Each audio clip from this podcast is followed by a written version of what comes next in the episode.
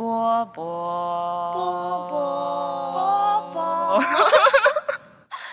欢迎收听波波小电台。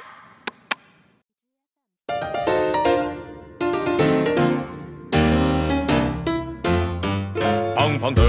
糖精灵住在你的米饭里，住在我的面包里，让你吃饱吃饱。的蛋白精灵住在鸡鸭鱼肉里，住在豆腐鸡蛋里，让你强壮强壮。电台我波波人软话很多。，Hello，大家好，欢迎来到新的一期天台二锅头，我是六四零。我是上上，我是宫田，哦，在刚刚听了上一期跟宫田有关的那些浪漫的婚礼的现场的声音之后，这一期还是在回味，虽然已经过去了好几个月，真的，嗯，一切像发生在昨天。然后本期呢，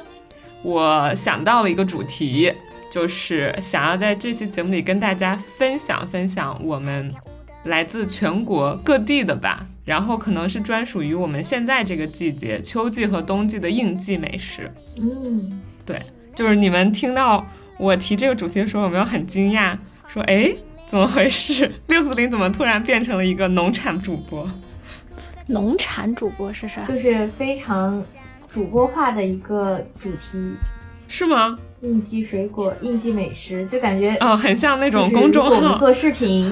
对，对很像公众号。如果做新闻，就是这段时间没有什么新闻线索了，就会 做一些美食啊、文旅类的。对对，这也侧面的反映了我真的是江郎才尽了，想选题想的没有。其实这个灵感还是源于就最近的生活嘛，就是在上个周末，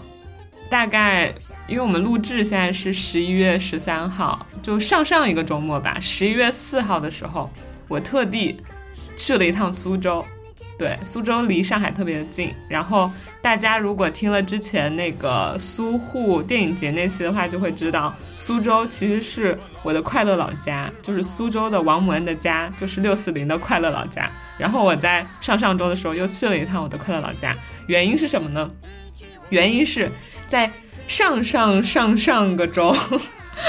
我突然刷到了一条微博。微博上我有一个好朋友，他发了一张图片，然后那张图片我一看见就直接刺激到我的味蕾，然后我的口水就流出来，是一个蟹黄非常饱满的、非常鲜美的螃蟹的照片。然后我一看，就是我真的我我本人很爱吃螃蟹，我不知道你们对于螃蟹是什么样的感受，但是我真的很喜欢吃，爱吃，超爱吃，我也喜欢。是吧？那你们真的是可以跟、家属一个俩搭很搭。我们家冰箱现在还放着一堆螃蟹，我真的是服了。一堆然后我我的我可可还行，真的是很多，他们我们每天都可以蒸蒸个几只。我我们上一次上周在家，他从网上买了很多螃蟹，然后我们又在美团上买了很多螃蟹，都是那种很新鲜的大螃蟹，然后十几个吧，我可能就吃了一个或者两个，他全吃完了。然后是上周不是这周周末我在外面出差嘛，然后他自己又买了嗯好多好多螃蟹，然后放在我们家冰箱里面，我都不知道，就是是说要用湿毛巾把它包住放在冰箱里，然后它就不会死嗯掉，就是你再去蒸的话还能吃到新鲜的螃蟹新。鲜一些。对，但是我其实我不喜欢，我也不是不喜欢吃，我嫌麻烦，哎可是我对所有的需要你自己上手剥呀什么的，我就觉得很麻烦。在美食面前，这都算什么？对呀、为了美食，我都可以坐着高铁去苏州，这些都算什么？不算什么。对，就是因为我从很小的时候，每次到这个季节，秋天九十、十一月份的时候，就一定会听我爸爸妈妈口里啊，或者是听我好朋友啊，然后就一直会念叨说，OK，我们现在有最新鲜的梁子湖大闸蟹可以吃了。就梁子湖是湖北省第二大淡水湖，好像据说它也是武昌鱼的母亲湖。然后这个梁子湖的螃蟹，就是我从小吃到大的一种螃蟹。对，然后呢，我在长大的过程中，我不只是听闻梁子湖大闸蟹，我还在很多的时候听说过阳澄湖大闸蟹这个词，你们一定也听说过，对不对？嗯，对，所以阳澄湖不是很火吗？对啊，阳澄湖就应该是传说中全国都有名的最好吃、最新鲜的大闸蟹了。然后现在正好我又生活在上海这边，阳澄湖就是一个在上海和苏州中间交界的。哎呦天呐，我现在一直在流口水，不好意思，就是呃交界的一个湖，所以我就想说，借此机会，我一定要去苏州，然后吃到最新鲜的阳澄湖大闸蟹。于是我就立刻跟母恩发消息，我说母恩，我要在哪天哪天到达我的快乐老家，你有没有空？我们一起吃螃蟹吧。然后母恩就很开心，他说好好好。然后呢，去他家之前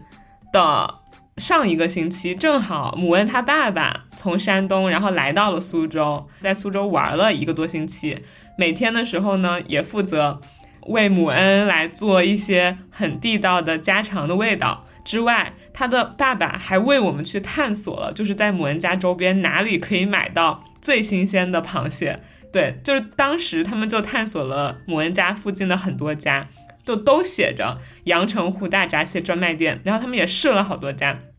最终在一个小区里边，然后拐进去的一个小巷子里边，找到了一家，真的就是看起来非常的新鲜，而且他们吃起来也觉得是最鲜美，并且价格甚至是比那种呃在街边有商铺的那种店卖的更加实惠的，因为它是在一个很小小的角落里边嘛，就是那样的一家店，找到了性价比最高、最新鲜的阳澄湖大闸蟹。然后当我去的那一天，母恩就带着我在他家周围走走走走走，然后像找到了一个宝藏一样，找到了那家店。然后当时去的时候，那家店就很明显是在把新鲜的螃蟹系上那个绳子，放进装着冰块的那些打包盒里，准备像快递一样寄出去，说不定就是寄去宫田家。对。然后就很明显是一个这样子很正宗的、很新鲜的店。然后我们就在那家店里挑了两只看起来很大的母蟹，就因为黄会很多嘛，然后就带回家。我们就自己在家里面拿那个大蒸锅蒸熟了两个螃蟹。然后那天晚上就很搞笑，母恩负责主蒸，然后呢，我主要负责的就是姜的那个部分。不是，我我还是干活的好吧，我不是只吃的，我负责生姜那个部分。对，因为螃蟹是非常非常寒的一种食物嘛。对，我不知道那个一个两家属吃那么多，会不会觉得身体的寒意越来越重啊？对啊，我也觉得，而且尿酸会很高啊。对，注意注意身体不要贪吃。对，对所以呢，用姜，一个是可以去腥味，一个就是姜的那种驱寒的功效，对，它就可以去稍微的中和一下螃蟹的这种寒。所以说我当时就切了两大片姜片，放在每只螃蟹的肚子上，然后呢，我还切了一些姜丝，到时候就放在我们要蘸的那个醋里边儿。对，这个就是那天晚上我和母恩一块儿去采购，然后去制作出来的螃蟹宴。最后，最后，最后还想分享的就是，嗯、刚刚宫田提到那个问题，麻烦。然后呢，我其实之前一直也觉得吃螃蟹的某一个部分很麻烦，就是它的腿儿。有没有这种感觉？就是螃蟹腿儿，它有那么多，有八只，然后再加上两个爪，一共十个。然后呢，它又壳又很硬，你就不知道该拿牙咬呢，还是该用什么方法才可以把里面的那些好吃的蟹肉给，就是完完全全的吃出来。你就觉得其实你就吃那么一小块肉，但费老大劲了，对吧？但是这次母恩教了我一个很厉害的方法。在这里分享给宫田，也分享给可能不知道的大家，说不定有帮助。就是首先你要拿一把剪刀，然后呢，就是每一个螃蟹的蟹腿，它不是大概分三节吗？就是有最粗的那节大腿，然后有中间的那节中腿，还有很细很细的那个尖尖，就暂且叫它小小腿、小尖。对你呢，就先把它那个大腿的两端，就是把它剪下来，就把大腿那一节剪下来，然后剪的上面和下面都是平平的，然后再用剪刀把中腿那一部分也是平平的剪出来，相当于呢把它上腿和中腿中间那个关节部分给去掉了，留下的就是两段很平整的肉，这样你就可以把中腿就是更小一点的那段肉从上腿的 某一边塞进去，就是用中腿来顶那个上腿，就是塞进那个大腿的里边。然后呢，你你这样一顶，你就可以完完全全的把大腿里面的肉全部顶出来，就一点都没有浪费的全顶出来吃。对，我这样说的清晰吗？清晰，因为我前天就是这么吃的，是吧？顶出来是吧？对，因为我之前我之前好像看过什么，反正就是这样吃。我上我前天就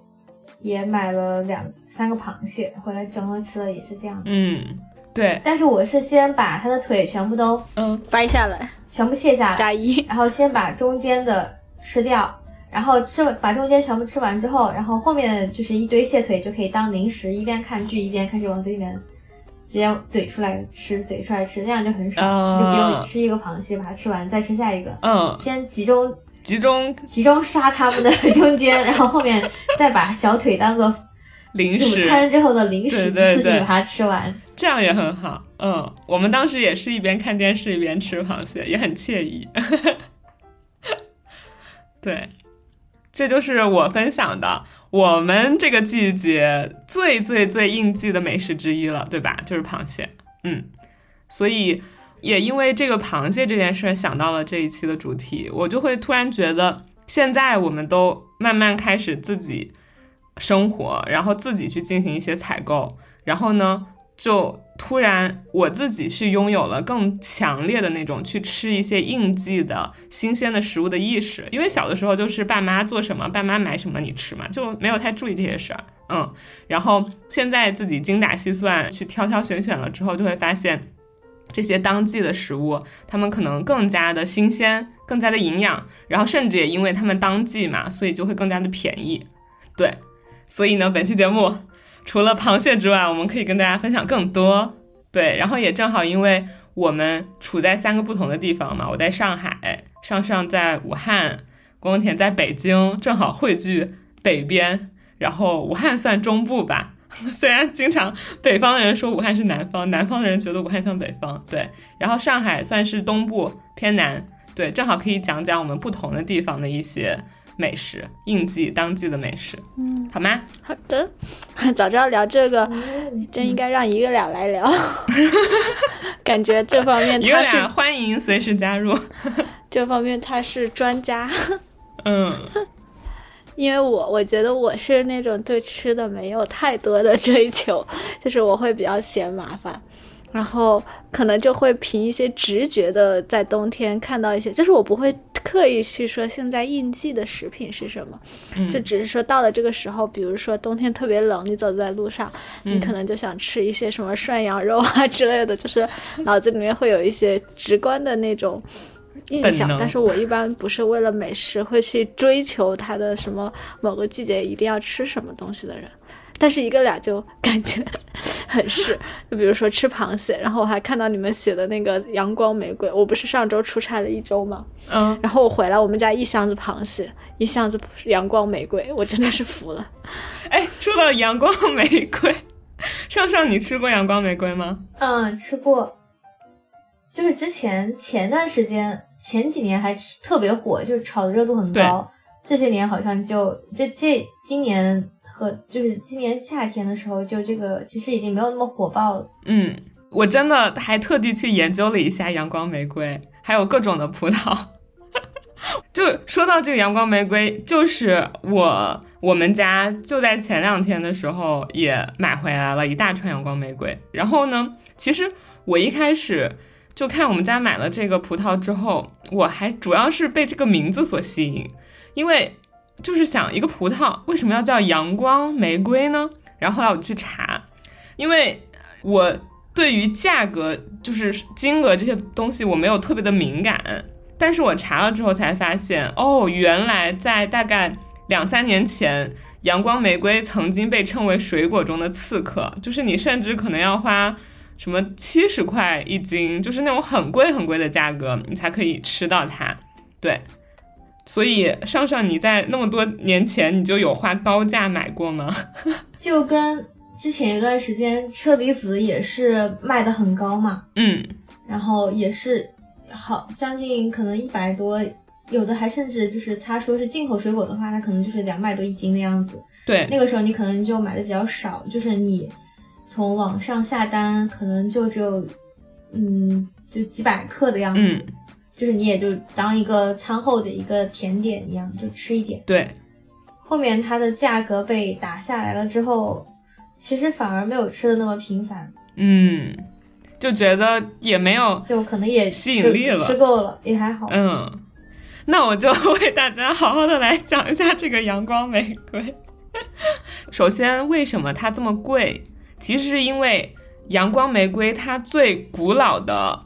老祖宗，也不能这么讲，就是它的嗯、呃上一代，它是诞生于日本的。然后日本呢，我们众所周知，它是一个嗯。吃水果并不像我们这样能够天天去吃的国家，因为他们的整个国土寸土寸金。就我记得好像在某个文章里看到，就说他们那个国家可以去种植的面积，只是我们国内山东这一个省的三分之二，反正就是很少很少。我记得以前有个梗，就是说你要请日本人来家里吃西瓜，对于他们来说就是很厉害很厉害的一件事了。就是他们其实平时生活中是无法很正常以平价的价格去吃水果的。然后呢，所以导致的就是日本他们会以一种很高质量、很精品的方式去培育各种各样的水果。就想，既然我无法把水果做的这么平价，那我就尽量的去种出那种最好吃。就是在各个维度上可能都显得最好吃的水果，然后来去满足就是日本的市场，对，就是打高端的那一层了。然后呢，当时他们就在一九八六年的时候培育出了一种叫做晴王的葡萄，然后晴是晴天的晴，就是你可以联想到阳光嘛，然后王就是王者的王，对。然后这种葡萄它培育的时候，就是有现在跟我们能吃到的阳光葡萄很类似的一些特点，比如说它很大粒，然后它的那个果肉是脆脆的，然后它吃起来是甜的，几乎都没有什么酸味儿，而且它可能闻起来还有一股浓香，以及它非常的耐运输、耐存储，就是这种，所以。这个秦王一诞生之后，甚至它的包装就是在当时，就像前几年刚刚很贵很火的时候，我们看到日本秦王的包装，它都是把那个葡萄一颗一颗的包起来的，就是一颗葡萄，然后呢，你用一张纸把它包着，然后呢，再把这一颗一颗的放到那种很宝贵的盒子里去。对，就是它就是走这种高端的线路。然后是在二零零六年左右的时候，南京农业大学去通过一个国家的项目，把这款葡萄从日本引进到中国。然后呢，想要在中国去至少能够培育出尽可能贴近秦王的这种水果。所以说，它到中国来之后，这样子的，就是用秦王的种子种出的葡萄呢，就叫它阳光玫瑰。对，所以其实它不是日本的葡萄，它其实就是在中国培育的葡萄，只不过是引进的日本的那个品种。对，然后为什么阳光玫瑰好像一到中国来之后，它就做的不好吃了？就是不像可能一开始那种很火的时候，一颗阳光玫瑰，然后只能放到那种很高档的餐厅，然后你花几千块就只能吃盘子里的两三颗那种。就是到后来大家吃到的阳光玫瑰，就会觉得。哎，怎么它要么那个果肉没有之前想象的那么脆，要么它中间说不是无籽的这种葡萄嘛，然后结果它中间是空心的，然后或者要么它的甜度不够，就是它居然还带了酸味儿。其实这些都是因为从它带到中国来去培育的时候，多多少少什么东西有一些改变之后造成的。然后其中最最重要的一个原因是因为。这个葡萄它人工需要去参与的那个程度非常的强，而中国嘛，大家能想象的那些果园的农夫，可能大家就是比较洋洋洒洒的去种了，就不会像细心呵护一个什么艺术品一样去呵护这个葡萄。因为这个葡萄它为什么可以呈现出那个最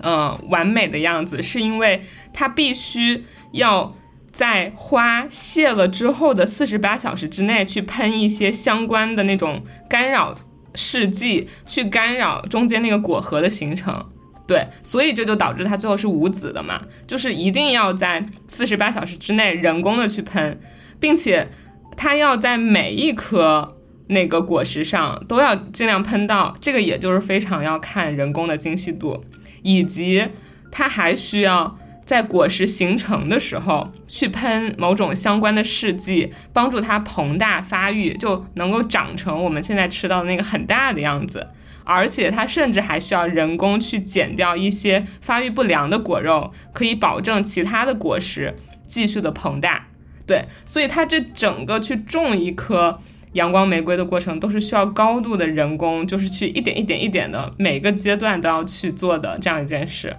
然后就导致可能来到中国的果农这边之后，他们就没有办法做这么精细的，像日本一样这样的一种种植。然后就导致一来的话，这个水果它的呃质量很低，或者说它完全无法达到之前日本秦王那样的质量，对，然后让大家也很失望。然后呢，大家就说我凭什么要花这么贵的价格买一个阳光玫瑰啊？根本跟想象中的不一样。嗯，所以说这个阳光玫瑰的价格就瞬间达到了低点，然后大家也都对它没有什么欲望了。然后也是到慢慢这两年两三年。就是中国的果农也慢慢有经验了嘛，他们可能一开始没有办法适应这种种植的方式，然后再过一年，可能他更习惯了，然后再过一年，可能种得更好了。所以我们可以发现，其实慢慢这几年，这个阳光玫瑰就好像越来越满足之前对秦王的那些描述了。然后大家呢，又可以因为呃它的更多的产量以及可能。之前那种虚高的价格吧，把它打下来了，大家可以用更平价的方式吃到阳光玫瑰这种葡萄了。然后，所以我觉得就现在整体就进入到了一个比较比较现实，也比较能够接受的阶段。对，所以我最近这几天也都一直在吃阳光玫瑰，在隔空跟一个两击一下掌。这就是关于这个葡萄的故事。嗯。所以还是说，大家的智慧还是无穷的，就是各种只要你想吃，总有办法逐步改良，让你用更低的成本吃到。是的，只能说中国人的商业头脑也是无穷的，什么有商业就会一定想要种它了。我对阳光玫瑰的印象就是挺好吃的，很甜。嗯嗯，但我其实完全不知道它的价格，因为我自己可能也不怎么。就是我买的时候，我也不怎么关注价格，除非它突然特别的贵。但可能它特别突然特别贵的时候，我应该也没有怎么买过。我之前唯一一次对价格有印象，是有一次我回家买西瓜，西瓜不是特别重嘛？对。然后我记得我印象里面一个西瓜可能一二十块钱，是不是就差不多可以买一个西瓜了？然后有一次我不知道是不是是因为反季的原因，然后那个西瓜。我都忘了多少钱一斤，但是一整个西瓜算下来七十多块，啊，我的心都痛了，我放弃了吃西瓜。后来我发现，可能真的是跟季节有关系，就是除了稀缺性以外，就有些呃，应该就是稀缺性吧，就是反季稀缺，就有一些水果就很贵很贵。然后我感觉之前冬天还老买草莓，但好像这两年买的少了。嗯，之前还说什么那个奶油草莓。我觉得也还挺好吃的，很甜。是的，就是你刚刚说到，就是阳光玫瑰，它一颗颗的包着嘛。然后我们之前去那个超市，就是我们我之前刚上班的时候，我们那个公司有一个那个嗯面包车的师傅，然后他说他自己在北京周边有一个果园。然后他会每天中午，就是我们当时在小米科技园嘛，然后小米科技园有六期，六期就是我们有六个工区，六就是六个楼，然后它的整个商业范围就是这六个楼，就是他会从下午呃中午十一点左右开始，就在这六个工区来回的跑，嗯，然后他又会建一个群，说哎我到哪个哪个工区了，要买的过来卖什么？呃，就各种各样的水果，呃，比如说冬天有的时候有草莓，然后还。有，呃，砂糖橘，嗯，还有一些，比如说，呃，枣、红枣、红枣，哎，应该不是红枣，就是枣子，特别大的那种枣子，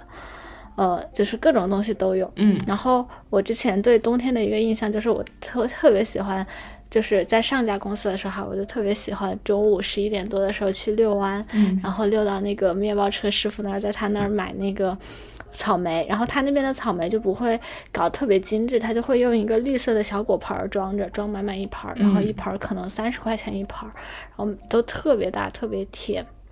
然后，呃，你刚刚说到那个阳光玫瑰包的特别精致，就相同的这样的，可能我不太确定品种是不是一样，但反正我吃起来差不多。我在我们对面的超市买，它就会把它包的特别漂亮，就是每一颗草莓都有那个包装纸，嗯然后放在那个盒子里，然后那个盒子也是一个草莓一个格子的那种盒子，嗯然后那样一盒下来可能六七十、七八十，就是冬天的时候买就特别的贵，然后我就特别喜欢在那个大叔那儿买，然后那个也是我刚工作时特别快乐的回忆。嗯，感觉这两年就不怎么吃草莓了，感觉也是水果也会有一些什么流行的阶段。不流行水果了吗？我还是很爱吃草莓的，就是草莓是我很喜欢很喜欢吃的水果之一。嗯，嗯对，因为我就会记得，我经常会在过年的那个期间，然后一大家子人可能就在大年初三或者初二找个时间就去采摘。它不是就会也有果园，然后就说给你一筐多少钱，你随便想摘多少摘多少，然后摘。对，而且你刚刚说那个那个大叔在你们工区里面各种到处卖水果的时候，我就觉得确实会给人一种错觉，我不知道是嗯心理作用还是真的，就是你会发现。比如你开一辆车在一个高速公路上，结果路边是果园，然后呢，突然有一些小棚子出现，就会有奶奶啊、大伯呀、大叔呀坐在那儿，然后卖水果，你就会特别的想停下来，然后看看是什么水果，然后就买回来，你就会觉得那个嗯尤其的新鲜，对，就会觉得比水果店什么的新鲜很多。嗯，不知道是不是心理作用。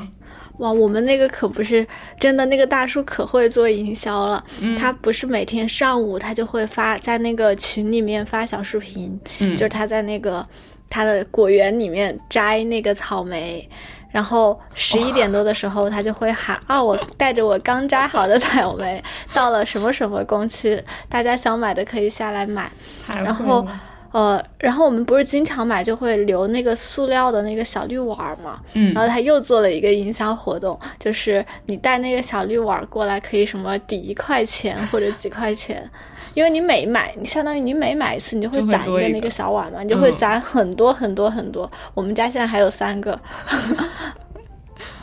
可以的，所以我觉得那个大叔还挺挺还挺厉害的，嗯，营销鬼才。会，是的。嗯，上上呢？上上最近吃什么好吃的啦？秋天的时候可能就是有一些柿子也算是应季的，但现在可能有点冷了。是的，嗯，对，但现在我还是能看到一些那种脆柿，它叫脆柿，在水果店里。嗯，之前的软柿子就是很甜很甜的那种软柿子多一些，然后到现在好像是变成脆柿子了。是的。嗯我自己其实吃柿子吃的不是很多，但是我现在的冰箱里面还有一盒柿饼，就是去上周去盒马的时候买的。他们有那个嗯柿饼，也有那个嗯那个应季的一个小柿子，特别小，但不是脆的。嗯，嗯，但是我自己因为我觉得柿子这种水果就有点还是太偏甜了，感觉糖分还是比较高。我又不是特别喜欢吃哦所以特别甜的东西，吃水果我喜欢吃酸一点的，稍微带一点酸的。我也是。但是柿子的饮品我觉得很好喝，就是哎喜茶他们出了一款，之前出了一款好事发生，好像是他们复刻的款，就是因为他们之前，嗯，可能是去年还是什么时候这一款出来之后，就是热度特别高，但是它只在这个季节限定，然后就没有了。今年是相当于回溯了一下，复刻了这一款出来，所以一复刻出来的时候，就有很多人去买。嗯它那个叫好事发生，然后里面是那种，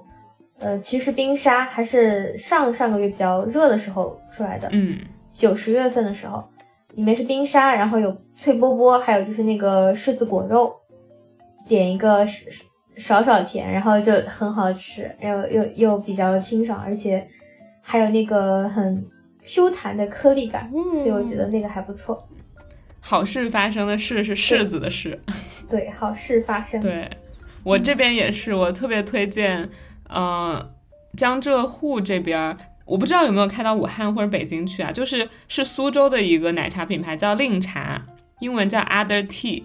然后他们也是最近会做应季的几款柿子的茶，然后有一款叫大柿冰茶，可能那个口感也跟你说的那个好事发生比较像，对，然后就全都是用当季的软糯的柿子做的，嗯。这种应季的，就是只能够在这样一个阶段喝到，也会给人一种限定款的感觉，就是一年一度的限定。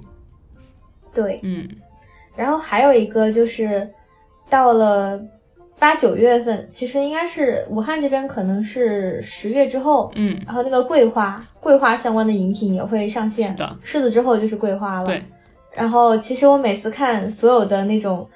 应季的一些东西，其实。因为我自己做菜做饭做的蛮少，嗯，我主要就是观察奶茶店的这个风向，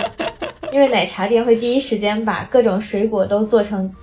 跟奶茶联名的一些饮品，对果味，你只要看它上什么，你就知道那段时间是什么。到冬天马上他们要上芋泥了，我觉得，嗯，对，最近好像是柚子，哦，对，柚子可能要上了，然后到了春天是不是有桑葚系列，然后夏天又有什么什么，反正就是他们。一到那个季节，绝对会很迅速的去上应季的一些水果，嗯，水果类的奶茶。对，然后就是最近可能还有就是桂花类的，嗯，武汉的有一个本土的奶茶品牌叫爷爷不泡茶，好像是武汉本地的，哦，没喝过，叫爷爷不泡茶。嗯，对，他以前好像有一个店叫爷爷泡的茶，好像是因为这两个店爷爷到底泡不泡茶？好像是就这个。也是就这个冠名权还是什么有一些纷争，可能是最开始是一起，后面就是有争执，然后可能就分家了，然后就变成了两个品牌。但是好像现在稍微做的比较火的就是爷爷不泡茶，因为他们家奶茶也蛮有自己的一些特色，就是相对来说也是能杀出自己的一条路，所以最近。开了很多家分店，然后我喝了也觉得不错。他们家就有一款叫咸宁桂花，哎，咸宁那不就是湖北？对，湖北咸宁。对，就是咸宁桂花，它就是用的一种桂花口感的奶茶。嗯，然后哦，他们家最最新还有 还出了一款，还出了一款武汉茉莉。哎，武汉茉莉都是拿地名在前面哦。嗯，对。嗯，然后还有一个他们家比较好喝的就是重瓣玫瑰，这这个奶茶是我觉得他们家最好喝的，就是里面会有那个玫瑰的花瓣，但是是可食用的，就是那种很很碎很小的那种花瓣，嗯，也是比较清淡的，嗯。然后关于桂花，就是我上周去盒马，盒马的时候买了盒马家的一个酸奶，巨好喝，嗯，就是它那个酸奶。不知道叫什么，就是盒马自己出的，嗯，盒马。然后它有一款，它其中有一个口味就是桂花酸奶的口味，它就是里面你一打开就闻到很浓的桂花香，然后会有飘着那种桂花的小花花，嗯，然后也不会很特别酸，然后也没有特别甜，就很符合我这个就是不是特别喜欢吃甜的那种人，就很喜欢，奶味比较浓，推荐推荐。天呐，这期又吃下了好多安利。嗯那个那个酸奶是我觉得很好吃的哦。盒马还有一个很好很好吃的是那个简呃简爱，就是有一个酸奶的牌子叫简爱。对对对对对，他们家他们家有一个呃米布丁，米布丁。就是它很像酸奶或者冰淇淋那种盒子，然后一买就是六盒，嗯，然后。特别适合当餐后的一个小甜甜甜品，或者是或者是就是下午当一个小食也可以。嗯，你打开之后，就是它里面像是糯米一样，然后上面浇了一层那种像牛奶浆一样。就是你喝过呃不是你吃过那个泰国的芒果糯米饭，还记得吗？对对对，它就它就是芒果糯米饭去掉了芒果。哦。但是它就是它有那个椰浆椰浆牛奶的那个浆和那个糯米很香糯的那个感觉，然后它虽然它是它是那种冷嗯冷藏的，对，就吃起来就还蛮就是又比较饱腹，而且但是它奶味很浓，又不是特别甜，就很好吃。如果这个时候你加一点点芒果的话，那你就完全是在复刻芒果糯米饭，而且它做的蛮好吃的，嗯，就是叫米布丁。好的，记下了。我没想到，自上上期节目它还有好几种口味，但是因为我只吃过这个，然后我觉得很好吃，我是我是准备复刻要复购的。好的。自上期节目之后，每期节目都开始吃下各种安利。哎，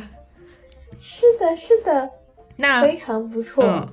那既然跟那个宫田家一个两家属这么有缘，吃螃蟹他也吃，吃阳光玫瑰他也吃，那柚子他吃吗？因为我现在的手边就有一个大柚子，你们家有吗？那柚子就是跟我投缘，我喜欢吃柚子。哎，可以。哦，我好爱吃柚子。这个季节也是柚子，对吧？嗯，是的。而且我跟你们说，他今天又买了一个很神奇的东西，是吗？虽然他就在我的旁边。嗯，他今今天我们家又拿进来了一个，就是你知道装螃蟹的那种，就是那种保温的那种盒子，就装那种时鲜的食物是那种。然后我今天我们俩一回来，我看到门口又有一个大盒子，我都快崩溃了。我想这又买了啥？因为我们家有的时候整箱整箱的买，很容易放那儿放忘了，就浪费掉了嘛。对对，然后他打打开，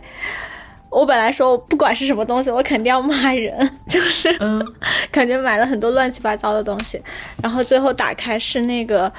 三鲜豆皮，就是真空包装版、冷藏版，武汉的三鲜豆皮呀，对，很很多袋，哎，真是会吃。虽然我知道这个是因为我我我我很喜欢吃三鲜豆皮，但是我觉得三鲜豆皮我没有吃过这种嗯冷藏的版本的，到时候可以尝一下，给大家说是推荐还是避雷？可以吃了之后再分享哦。说到这个，哎，完全脱离主题了，但是就这样聊吧。就是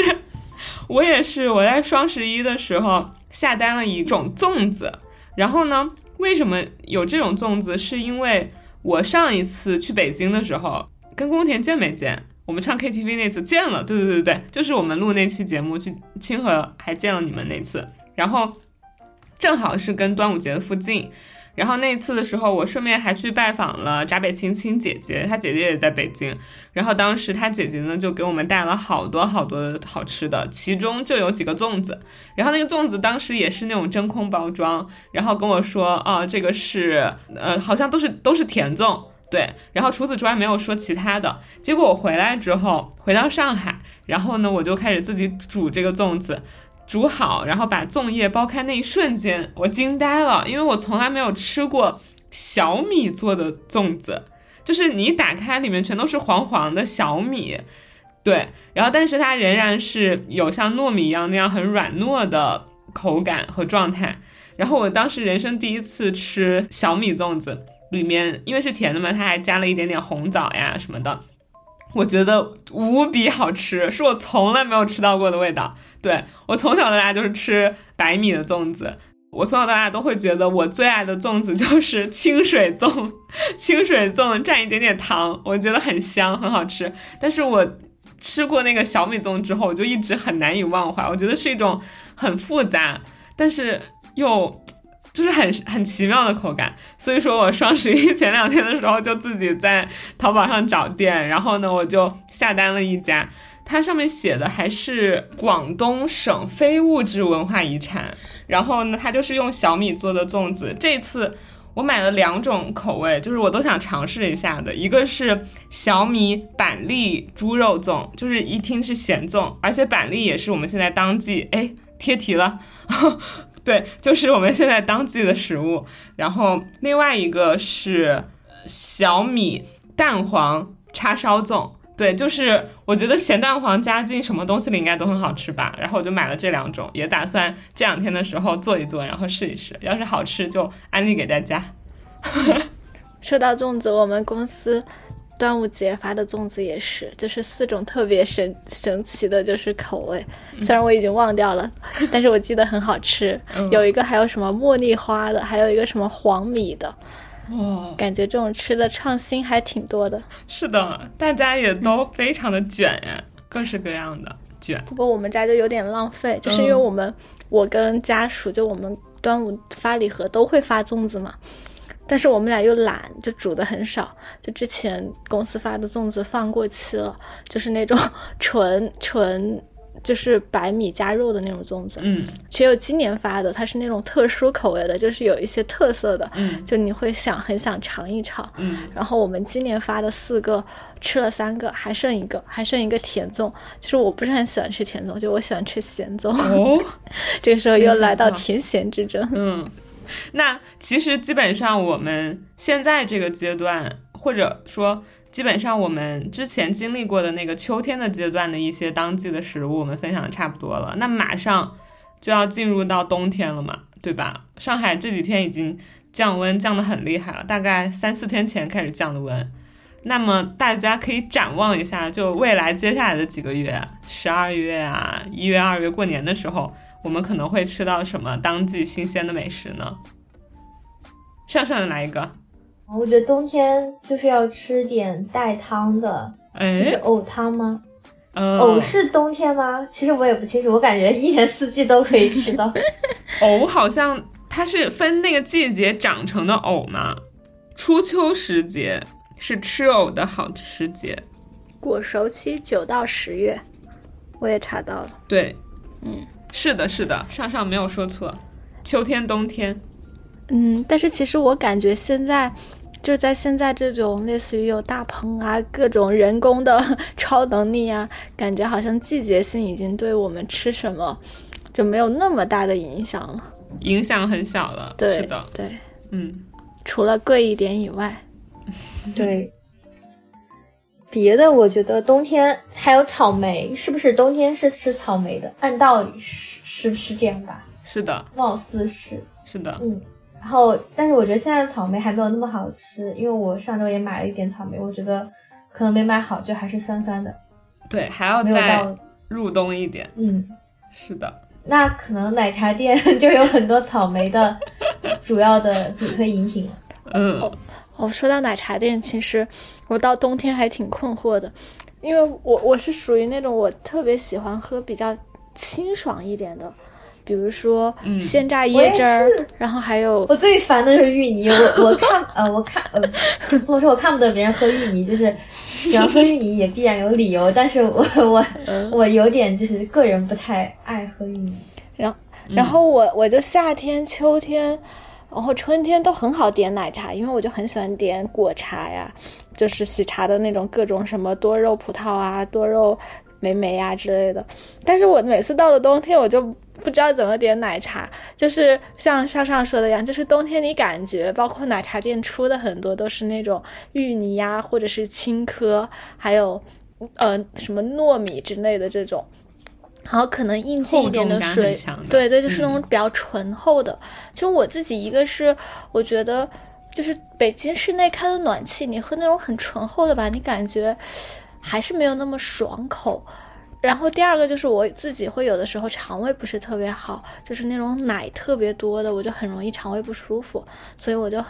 就是不、一到冬天我就不知道喝啥。然后我上一次点了一个呃那个喜茶的什么芝芝芝什么，就是芝士抹茶的那个奶茶，然后我喝了一口、就就浪费掉了，就喝不下了，太甜了。然后上一周我又尝试点了一个糯米青稞的那个，那个还可以，因为我比较喜欢吃糯米，虽然它也是属于比较醇厚的那种口感，但是我就到了冬天就很容易不知道喝啥，就感觉喝果茶吧，你喝热的它不好喝，你喝冷的吧它又太冰了。哦，我有喝到过很好喝的热的果茶，也是来自我刚刚推荐的令茶。就是令茶，它就是因为这一杯果茶把我深深种草。对，我就记得是大概两三年前我回国实习的那一趟嘛，gap 的那一年。然后呢，我有一次去宁波找我姐姐玩，然后我们当时到一个商场里边去，商场的下面一层就开了一家令茶，然后当时就是一个冬天，而且在去那个商场之前，我们还刚刚去了海边沙滩，然后吹着很很冷很冷的海风，然后这个时候呢，因为我也不太能喝一些奶茶店的奶，因为可能有一点乳糖不耐，或者是肠胃就是特别敏感吧。总之我也不太能喝奶，然后我就说那我能点果茶吗？然后正好当时他们的令茶就在做热的果茶，然后我觉得这个水果确实是很适合热着喝的。后来再告诉你为什么。我先说这是一款什么样的果茶，就是一款有放橙子的热的果茶，对，香橙，然后应该是有一些。橙子，他们是正好在十一月、十二月，就是冬季这样的橙子，是应季的。然后，并且它热热的，通过那样的方式喝，居然就是真的很好喝。然后我后来突然意识到，就是热着喝橙子，并不只是这一个方式。我曾经还在冬天的时候，在美国的时候，也是第一次喝到热红酒。哦，对，就不知道你们有没有尝试过。现在国内有很多。嗯，可以自制啊，包括那个香料包可以买的。我们家里做过哦，是吧？是吧？嗯嗯嗯。但是我觉得不好喝。嗯，那那那可能是那个料不太对。但是我真的，我第一次喝的时候，就是我当时在美国的时候，然后过圣诞节。呃，不对，不是过圣诞节，反正是在过圣诞节那个期间有一个犹太他们过的一个什么什么节，然后当时我同学就把我邀请去他们家了。很多人都在嘛，然后 party，然后呢，我有一个蒙古的同学，就大家都是同学，然后那个蒙古的同学他就在那个灶台那儿，然后开始煮起了热红酒，那是我第一次喝热红酒，然后我就在他煮的时候，我就隐隐约约的看到，哎，他怎么把红酒倒进了锅里，然后还打开了火，然后他加进去那些什么长条的肉桂卷，然后加进去了一些其他的我根本叫不出名字的香料。然后呢，他放的水果就是切片的橙子，然后还有切成呃一块一块比较小片的苹果，对，然后他就熬煮了那个热红酒很久，然后后来倒出来一杯给我喝，那是我人生第一次喝热红酒，然后我被那个味道给震撼了，就是 真的很适合，很适合冬天，就是虽然它这个也是一种。就像刚刚宫田和上上讲的，某种很醇厚的味道，就并不是那种清爽的味道。但是我真的觉得是很适合冬天，然后甚至很有节日氛围感的一种饮品。嗯，所以说，因为热红酒它用了橙子，我就觉得好像真的就是在令茶喝的那款热的果茶里也用的主要是橙子，就很对，对，就是这个逻辑很对。嗯，我们家也是因为。家属非常热衷的煮饮品，嗯，然后我们家在冬天煮过小吊梨汤，小吊梨汤 和那个热红酒，这个热红酒，热红酒，我看到你在群里发这个照片，你这个橙子是一整个丢进去的吗？对它切了橙子，还有苹果，嗯，然后橙子它是要用那个香料扎在那个瓶子呃橙子上的，嗯，就是我也不知道那个香料叫什么，然后它扎在上面，帮助它的那个味道散出来，但是又不会太浓。对。然后我们第一次喝热红酒是我们之前去那个五道口，嗯，五道营胡同那边，就是北京这边的一个胡同，然后我们去那边逛的时候，在那边的一个类似于。小酒馆，嗯，然后就去点了一杯，好像还老贵，就可能六七十块钱一杯的那个热红酒。然后当时在那个店里尝了一下，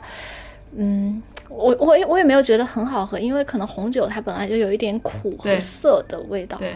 对。然后我自己可能也没有那么喜欢，但是就觉得好像是挺适合冬天的，就冬天喝还挺舒服的。然后那一次刚好小璇来我们家，然后家属就买了那个调料包，跟那个水果，然后就自己煮。然后刚好我们当时同事搬家，给我们留了一瓶红酒，然后我们就给他煮了。煮完之后，嗯，反正我觉得还是就是有点苦和涩，就没有那么好喝。但是我们推荐，就是我推荐冬天喝的第二个饮品，就是北京这边的，就是小吊梨汤。就小吊梨汤，其实你去那个店里面也可以喝到，就是它虽然属于比较浓稠的那个口感里面的东西，但是它没有奶，所以对于我来说，我感觉我也还比较容易接受，就是它不会肠胃，就是喝完之后肠胃是很舒服的，很暖暖的那种感觉。对。然后我们冬天在家里也煮过那个小吊梨汤，就是你也是买好那个调料包，然后放在里面就一直煮啊煮啊煮就好了。当然，具体操作步骤我没有操作过，我不太 不太了解。但是我觉得冬天喝挺好喝的。嗯，应该让一个两来具体讲。第一步，放入锅中，可以的。嗯，他是一个对美食比较有追求的人。我们家煮过什么？煮过中药版的酸梅汤，煮，过小吊梨汤，煮过刚刚说的热红酒，嗯然后冷饮做过那个呃之前各种什么呃。就是各种，就是我们家有三瓶那种 whisky 的酒，就是之前他有一段时间沉迷于做那种冰的那种饮料，嗯，就是什么长什么冰长岛红茶什么长岛什么那些乱七八糟的，那个是对对。鸡尾酒，但是反正还有那个呃什么 mojito mojito 那些东西，嗯，对夏天我们会做那些，但是好像就做了一两次，可能还挺好。我呃就夏天的带冰的，我就觉得都挺好喝的。宫本田还是一如既往的。我感觉之前每次聊到美食，我就觉得宫本田的口味特别像小朋友的口味。我觉得现在你仍然一如既往的还是小朋友的口味，挺好的。然后我们家到现在还有一一袋没有煮的四君子汤，四就是之前聊到，嗯，就是上呃就是家属他看到那个就是 UP 主他们用中药做各种各样的饮品嘛，嗯然后产生了浓烈的兴趣，就买回了两个药包，一个酸梅汤的，一个四君子汤的。然后有一天，他问我们先煮哪一个，我想了一下，我觉得酸梅汤翻车的概率小一些，然后就煮了那个酸梅汤。然后第一次喝到中药版的酸梅汤，就是入口的时候是中药的味道，慢慢回味，它就变成了酸梅汤的味道，是大补的味道，很补，很是大补的味道。我们现在还有一包那个四君子汤还没有熬，到时候熬了之后可以给给大家分享一下。好的。冬天的话，刚刚上上不是提到，就是天一冷就想喝热热的汤吗？是的，就是前上上个星期刚刚一降温的时候，我跟闸北青青就立刻跑去吃了那个猪肚鸡的火锅，然后喝那个猪肚鸡里的汤，它是带着那个胡椒味儿很浓的嘛，又暖然后又好喝，对，强烈推荐。然后冬天就会各种的想吃火锅呀，吃热热的汤呀什么的。嗯，冬天我在想，我就觉得应该是过年了，要吃汤圆了。过年你们家吃汤圆，我们只是元元旦元宵吃汤圆。哦，元宵对元旦元旦的时候，对，就是我说的是那个，嗯、那你圣诞节吃什么？火鸡吗？哦，圣不对，诞这是感节好像。对圣诞嗯圣诞节好像没什么特别要吃的东西。吃苹果。是，对，现现在也不吃苹果了。呃，说一个题外话，你们知道红富士是哪里产的吗？山东烟台，山东吗？不是，哎哎，很聪明。但其实我今天因为不是研究了阳光玫瑰嘛，然后正好又看到红富士，其实它最原始的产地是日本。对，不然它为什么要叫富士呢？就富士山这个富士。对，然后它是因为日本产出了一个这样又甜又脆又大的苹果，然后后来引进到中国来，然后只有山东那一块儿才能够种出来，然后就后来我们大家吃到都是山东的红富士。嗯，宫田呢？还有什么我们即将到来的冬天一定要吃或者是很适合吃的食物？嗯，呃，我写了两个，一个是呃，在北京嘛，因为我 就是在北京可能会想吃的，一个是涮羊肉，嗯，就是老北京的那个铜锅涮肉，然后另外一个就是北京这边的那个羊蝎子，嗯，嗯，哎，羊蝎子到底是羊还是蝎子？我好像从来没有吃过羊蝎子。应该是羊肉吧。嗯，那它为什么要叫羊蝎子？呃，因为它的形状很像蝎子，就是它是那个、呃，怎么说呢叫呃我呃，就是它是某一个部位的那个肉，然后它的一个个连着，就很像一个蝎子的形状，所以叫羊蝎子。然后吃羊蝎子的话，就是你要特别会拆，就是它需要你上手用它慢慢拆它，然后把它吃的特别干干净净，就一根根，它那个骨头就很神奇。因为我之前也问过为什么羊蝎子叫羊蝎蝎子，以及怎么吃，然后后面去吃我也忘了是谁给我讲，反正我们就是。就是带着我吃，就是一点点拆它的它的那个组，就是它的那个骨头的组合。首先它就很大，每块都很大，然后上面有很多大大小小的骨头，然后那些骨头组合在一起，就跟那种。呃，我我自己的想象啊，我感觉它跟那个木头的那个榫卯一样，就是每一块都是通过某一些巧妙的组合 连接在一起，然后你通过它左右旋转、上下旋转，就是如果你直接吃，就是不用手的话，你就吃到的肉就很少，就很多肉就卡在那那里，就吃不到就很多。然后你通过各种什么类似于左右旋转，这里拆一根骨头，那里拆一根骨头，你就能够把它吃的特别的干净，还能吸到那个骨头。头里面的骨髓，嗯哇，然后你真的是，你吃羊蝎子拆它不嫌麻烦，吃螃蟹倒是嫌麻烦。主要是就是羊蝎子，就是你拆完之后，你就有大口吃肉的那种感觉。快乐。但螃蟹你拆派那天，它就那么一小坨肉，你就拆的很很麻烦。但是就比如说，如果别人把那个。呃，螃蟹的肉搞好，然后搞把黄搞好，放在那儿，我也可以吃，我也觉得很好吃。嗯 嗯，然后为什么羊蝎子，我就说跟冬天特别配，因为就是羊蝎子，我每次一听它，我就觉得它特别的大补。然后它羊蝎子有那种煮的版本，还有那种。烤的版本，然后你一想到你冬天坐在一个烤的羊蝎子里面，就很暖和，就是它有火，嗯，你就觉得很好吃。对，然后我觉得北京的冬天就非常适合吃羊蝎子。然后铜锅涮肉的话，说实话，其实我个人没有特别喜欢吃，呃，就是它其实跟涮火锅跟你其他涮火锅差不多吧，但是老北京涮肉它就只有那个麻酱作为调料，然后吃着吃着就很。就是单调，然后这两个刚好我前两周都吃了一个涮羊肉是上周跟那个家属出去逛街吃了一个，然后我们。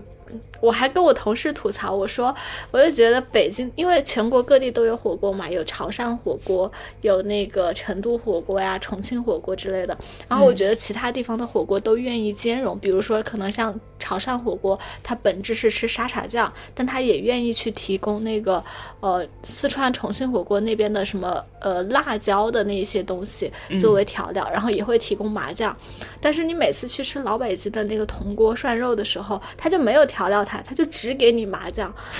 然后我就跟我同事吐槽，我说感觉北京的火锅都这么傲慢，就是你吃北京的火锅，我都不给你做改良，你就只能用麻酱。但别的地方就是我除了本地的这种沙茶酱以外，就是其他的各种调料啊、麻酱什么的，我也都会给你提供，你可以按照你自己的想法去吃。然后我同事跟我说，你可以找他要专门再要一份那种辣，就是类似于辣的调料，就有点像。对，但是我觉得他还是很傲慢啊，他都没有调料台，可能他们觉得加了调料台就不算是老北京铜锅涮肉了吧？对，我们要坚持我们老祖宗传下来的美味。这铜锅涮肉，我觉得，呃，就是刚开始吃是好吃的，但是就是麻酱它的味道就是很单一的口口感啊，就是你吃久了之后，你就会觉得它很腻。嗯，对，但是真的冬天跟。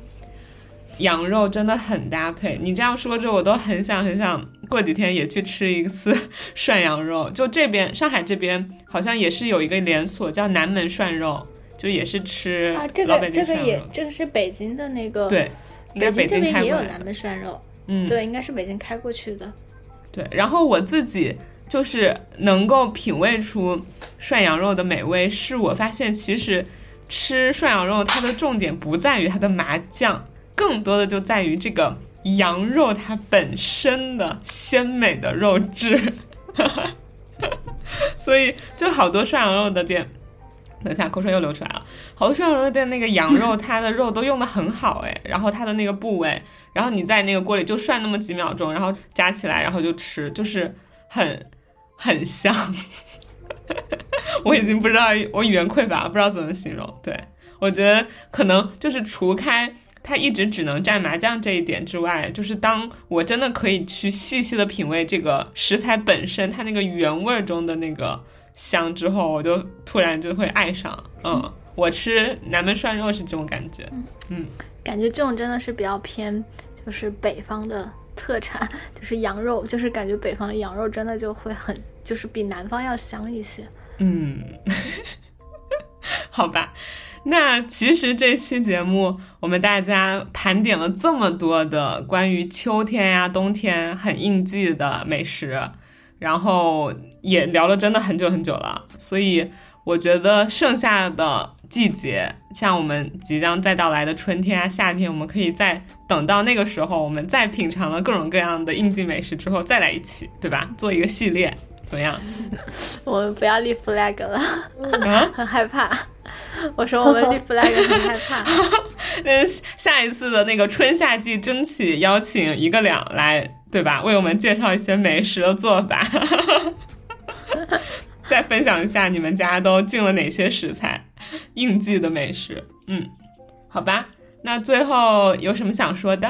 啊，希望大家在这个非常寒冷的秋天和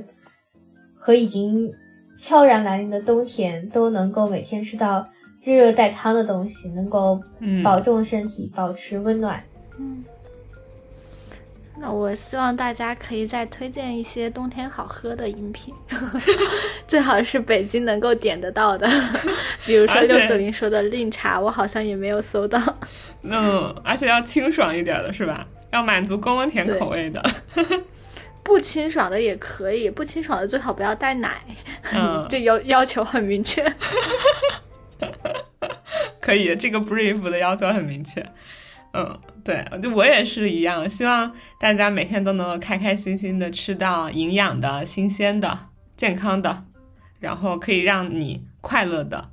东西，好吧？然后也是好吃的跟我们分享吧，我也想打开更多美食新世界的大门。嗯，那本期节目就跟大家说再见吧，嗯，拜拜。拜拜。